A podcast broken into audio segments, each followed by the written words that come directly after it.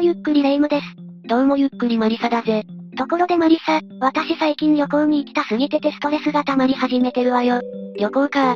この前ちょうど旅行に行ってきたぜ。現地でしか食べれない食べ物とか堪能したぜ。え、私誘われてないんだけど。あ、すまん誘うの忘れてたぜ。ちなみにどんな旅行だったの？バスツアーだ。いろんなところをバスで回っていくって旅行だな。いいわねでもバス旅行って実は危険なのって知ってる？え、どういうことだ？バス旅行の際に、とある事故が起きて乗客が全員亡くなった。という事件が起きたりしてるの。そ、そんな。でもめったにそんな事故は起こらないだろ？めったに起こらないからこそ、起きた時の被害が大きいとも言えるわね。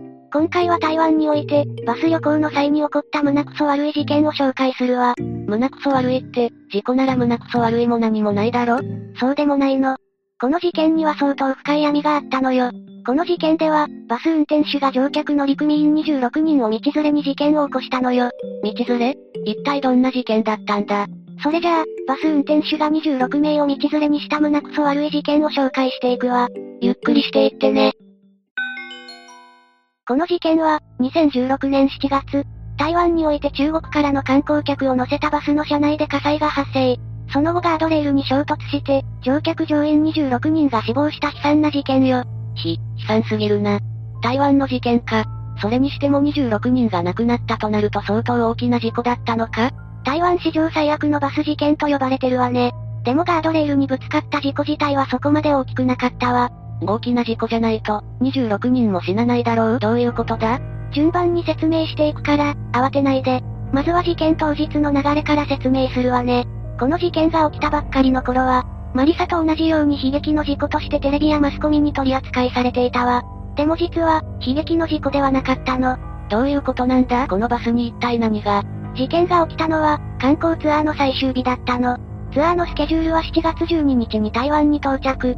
そこから7日間滞在し、7月19日に中国に帰るというものだったわ。事件が起きたのは、ツアー最終日の空港に向かう高速道路だったの。まさに、もう少しで家に帰れるっていう時か。乗客はこれから事件に巻き込まれるなんて予想もしてなかったろうな。間違いないわね。そしてその帰り道、突如乗客にとって予想外の出来事が起きるの。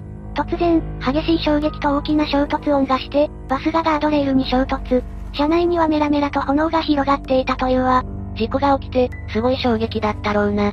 そして目の前には炎絶望でしかないぜ。その通りね。もちろん乗客たちも命の危険を感じたわ。一目散にバスから出ようとしたそうなの。普通、自動車が事故ったら、乗車してる人は無事じゃ済まないと思うんだが、乗客たちはなんですぐ動けたんだ？さっき言ったでしょ。事故自体は大きくなかったのよ。だから中にいた乗客たちは、そこまで怪我もせず自由に逃げ回れたの。でも、乗客たちがバス前方のドアへ駆け寄るんだけど、なぜかドアが開かなかったの。何か不具合でも起こったのかもしれないな。事故ってるしな。その可能性はあるわね。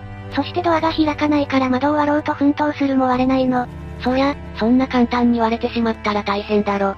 バスのガラスは耐久度の高いガラスが使われてるだろうな。ドアは開かない、ガラスは割れない。乗客たちは慌ててたでしょうね。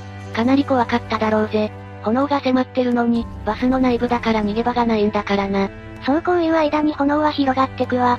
その時、バスの後ろの非常ドアなら開きそうだと、一人の乗客が言ったそうよ。確かにドアに手をかけると確かに開きそう。バスの中の乗客は一刻も早く外に逃げ出したい。バスの外の人たちも乗客を助けようと奮闘する。すごい状況だな。阿鼻教官ってこのことだな。そしてついに、バスの後ろの非常ドアが開くのよ。やっとか。じゃあ乗客は助かったのか？でも乗客26人が死亡したってさっき言ってたよな。そうなの。実はバスの後ろのドアを開けた瞬間爆発が起きたの。その衝撃で人々がドアの前に倒れ込み、出口を塞いでしまったの。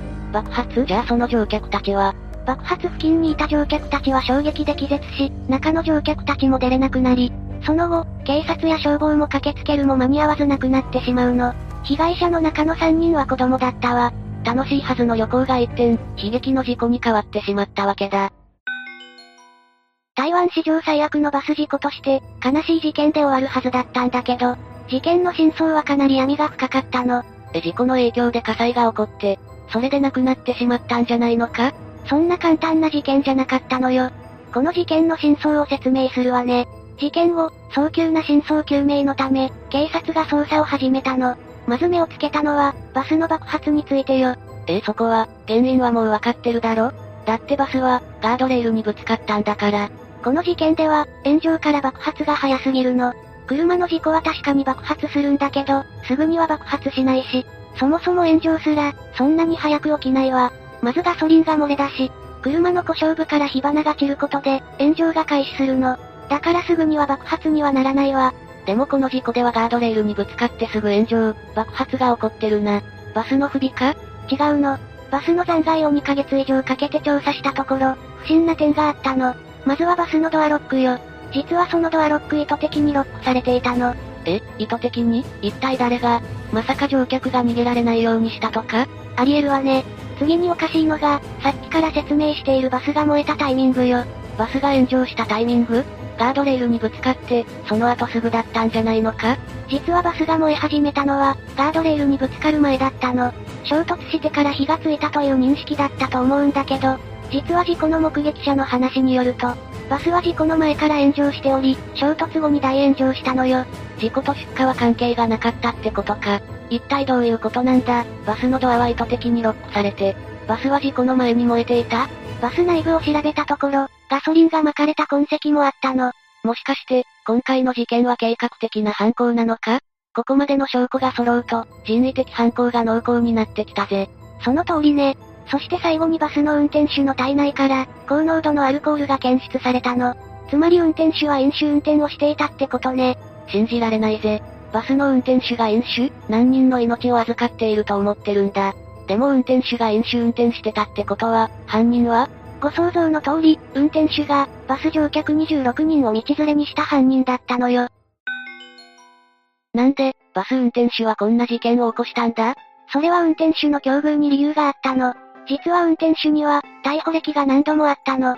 家庭内暴力、乱闘、性的暴行などね。この事件を起こす前から、凶暴な人物だったってことか。ただ凶暴だったわけではないわ。普段はおとなしい人だったそうよ。でもあるスイッチが入ると途端に人が変わってしまったそうなの。そのスイッチとは飲酒よ。彼は飲酒すると凶暴になり、手がつけられなかったというわ。ジャッキーと同じ水剣の使い手か。逮捕されてるあたり、水剣の使い手ではないわね。彼はアルコール依存症と言われていたわ。アルコールを飲むと、自分がダメになると分かっているのに、酒がないと落ち着かず何も手につかなくなってしまう。お酒、タバコは合法的な麻薬とも呼ばれるくらい依存性が強いからね。ならレイムもアルコール依存症だよな。酔っ払ったら手がつけられないからな。そのうち大きな事件でも起こすんじゃないか？怖くなってきたぜ。そこまで飲まないわよ。でもお酒ってセーブできればいいけど、分かってて飲んじゃう人ほど立ちが悪いわよね。そんな犯人なんだけど、実は事件の数日前にも飲酒して事件を起こしてしまうの。また事件を起こしたのか。懲りないな。ツアーガイドに暴行し、罰金300万円、懲役5年を食らっていたのよ。おいおい、結構な罪じゃないか。度重なる事件、家庭内暴力に耐えきれなくなったのね。そのツアーガイドへの事件を機に、妻と子供が家を出て行ってしまうの。自業自得じゃないか。そのため、犯人は公私ともに絶望し、ある結論にたどり着くの。ある結論なんだ？それは、自殺よ。自分がこんなに苦しんでいるのに、周りの人間はなんで不幸じゃないんだ？なんて不公平なんだ？それならたくさんの人を道連れに死んでやろうと考えたの。怖い怖い。人格破綻してるじゃないか。家族が出て行ったのも、逮捕されるのも自分のせいなのに、その腹いせに周りの人を巻き込むなんて。ちなみに事件前の数日間、犯人は家族と何十回も電話をしていたそうなの。戻ってきてほしいとかそんな電話だろ？何十回も電話するなんて、めめしい男だな。電話はそんな内容じゃなかったのよ。電話の内容は、自殺についての電話だったの。犯人の家族らは自殺を思いとどまるように、何十回も犯人に電話で訴えていたっていうわけ。うわぁ、かまってちゃんだな。でももしその時点で、家族が犯人を説得できていれば、事件は防げていたかもしれないわね。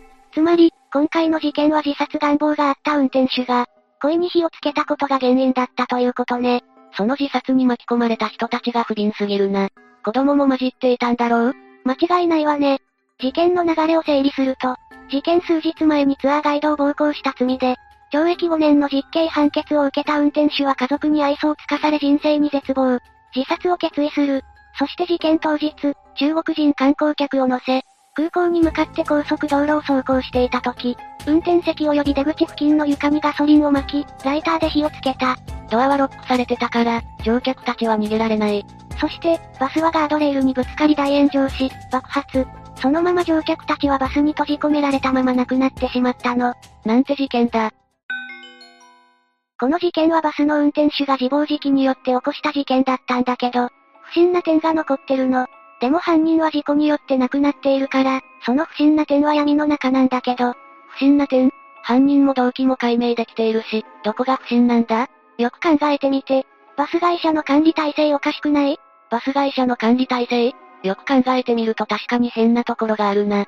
そもそもどうやって運転手がバス車内にガソリン放火道具を持ち込んだんだ？その通り。その他にも、なんで酒を飲んで酔っ払ってる運転手をそのまま勤務させたのか？日本ではトラック運転手やバス運転手には、作業前にアルコールチェックをさせてるからな。でも酒臭い運転手がいたら、乗客から何か文句が出そうだけどな。一番不可解な点が、事件数日前に運転手は逮捕され有罪になっていたはずなのに、なんで勤務ができたのか、ということね。確かに、普通懲戒解雇とかの処分を受けるよな。でも、以前から何度も飲酒で事件を起こしてる犯人を、そのまま雇ってるくらいだからな。管理が甘すぎるとしか言えないぜ。一体どんな管理をしていたのかしらね。でもこの事件の真相は闇の中なの。台湾では、観光バスツアーで悲惨な事件が起きていたんだな。人事じゃないわよ。日本では旅行が盛んだし、バスツアーが多いじゃない？確かにな。いつ俺たちの身に何が起こってもおかしくないからな。日本でも実は、観光バスで事故が起きてるのよ。えそうなのか？軽井沢スキーツアーバス転落事故っていう事件なんだけど、くしくもこの事件では、今回紹介した台湾の事件と同じ2016年に発生しているの。そしてバス会社の管理体制がおかしかった、という点でも共通しているわね。台湾の事件と同じ2016年の事故か。なんか運命を感じるぜ。でも日本でも、そんなバス会社があるのか。バスツアーが怖くなってくるな。一体どんな事件だったんだ？事故は、6年前の2016年1月15日の午前2時頃に起きたの。長野県軽井沢町の国道で、スキーツアーのバスが時速およそ95キロまで加速。カーブを曲がりきれずに道路脇に転落し、乗客の大学生13人と乗員2人の合わせて15人が死亡、26人が怪我をしたという事件ね。軽井沢のスキーツアーのバスだったか、それも大学生が多かったんだな。これから仲間たちとスキーに行って、思い出を作ろうとワクワクしてたろうに。なんて不憫なんだ。でも高速道路でもないのに、95キロまで加速していたなんて、運転手は何をしていたんだ台湾の事件のように飲酒でもしていたか？そんなことはないわ。むしろこの事件では、バス運転手も被害者と言えるわね。この事故で、バスを運行していた東京の会社、ESP の社長高橋美作被告と、運行管理担当の元社員荒井剛被告が、業務上過失致死傷の罪に問われているの。運転手ではなく、社長と担当者が罪に問われているのか？なんでだ？実は、今回事故を起こし死亡した65歳の運転手が、大型バスの運転は不安だと採用面接で話していたのよ。ええそれなのに、観光バスの運転をさせたのか？自信がない人に？そうなの。おかしいわよね。普通なら、経験豊かな運転手に任せるはずだけど、それも冬の軽井沢なんて雪も多いからなおさらよね。事故を起こす可能性があるって分かってたのに、何の対策もせず、おめおめ飛ばす事故を起こした会社のお偉いさんたちが悪いな。間違いないわね。死傷事故を起こす可能性があると予見できたのに、必要な訓練をしなかったんだから罪に問われて当然よ。それでも、実際にバスを運転していたのは運転手なの。事故の原因は経験不足から来る、ギアチェンジの操作ミスだったそうよ。そりゃ、運転が不安なバスをいきなり運転しろって言われたらミスもするぜ。そして、運転手もギアチェンジの操作ミスなどで事故を起こしたとして、過失運転致死傷の疑いで書類送検されたんだけど、死亡のため不起訴となっているわ。さらに調査によって発覚したんだけど、バスを運行していた東京の会社 ESP には、まだ問題点があったの。おいおい。よくこんな会社が今まで存続できたな。それは、当日の出発前に乗客の転校していなかったことや、死亡した運転手の健康状態を記した台帳を作成していなかったことなど、運行に関わる多くの法令違反が見つかったのよ。なるほどな。いつ大きな事故が起きてもおかしくなかったってわけか。偶然そのタイミングに出会ってしまった被害者たちがかわいそうでならないぜ。そしてこの事故が日本のバスの安全対策を見直すきっかけとなったの。国土交通省によりバス会社への監査体制が強化され、貸切バス会社の事業認可を5年ごとに更新し、安全対策が不十分な場合には許可を取り消すほか、抜き打ち監査で重大な違反が見つかった場合、運行を直ちに停止するなどの対策が取られるようになったわ。その対策は立派だけど、もっと早く講じるべきだったな。でも今後はこんな悲しい事件が起きないようにしてほしいぜ。台湾で起きた観光バスの事件だけど、謎が残ったまま終わりを迎えてしまったわね。そうだな。結局バス会社はなんで犯罪を犯した犯人を勤務させ続けていたのか。全く理由がわからないからな。今回の事件では、子供を含めた26人もの犠牲者が出てしまったわ。日本でも同じ年に痛ましい観光バスの事件が起きてから、バス対策が取られるようになったわ。台湾でも日本と同じように、しっかりとした防犯対策が取られることを祈るわ。間違いないな。今回の犠牲が無駄にならないことを祈るぜ。というわけで今回は台湾で起きた、乗客26人道連れバス事件について紹介したわ。それでは、次回もゆっくりしていってね。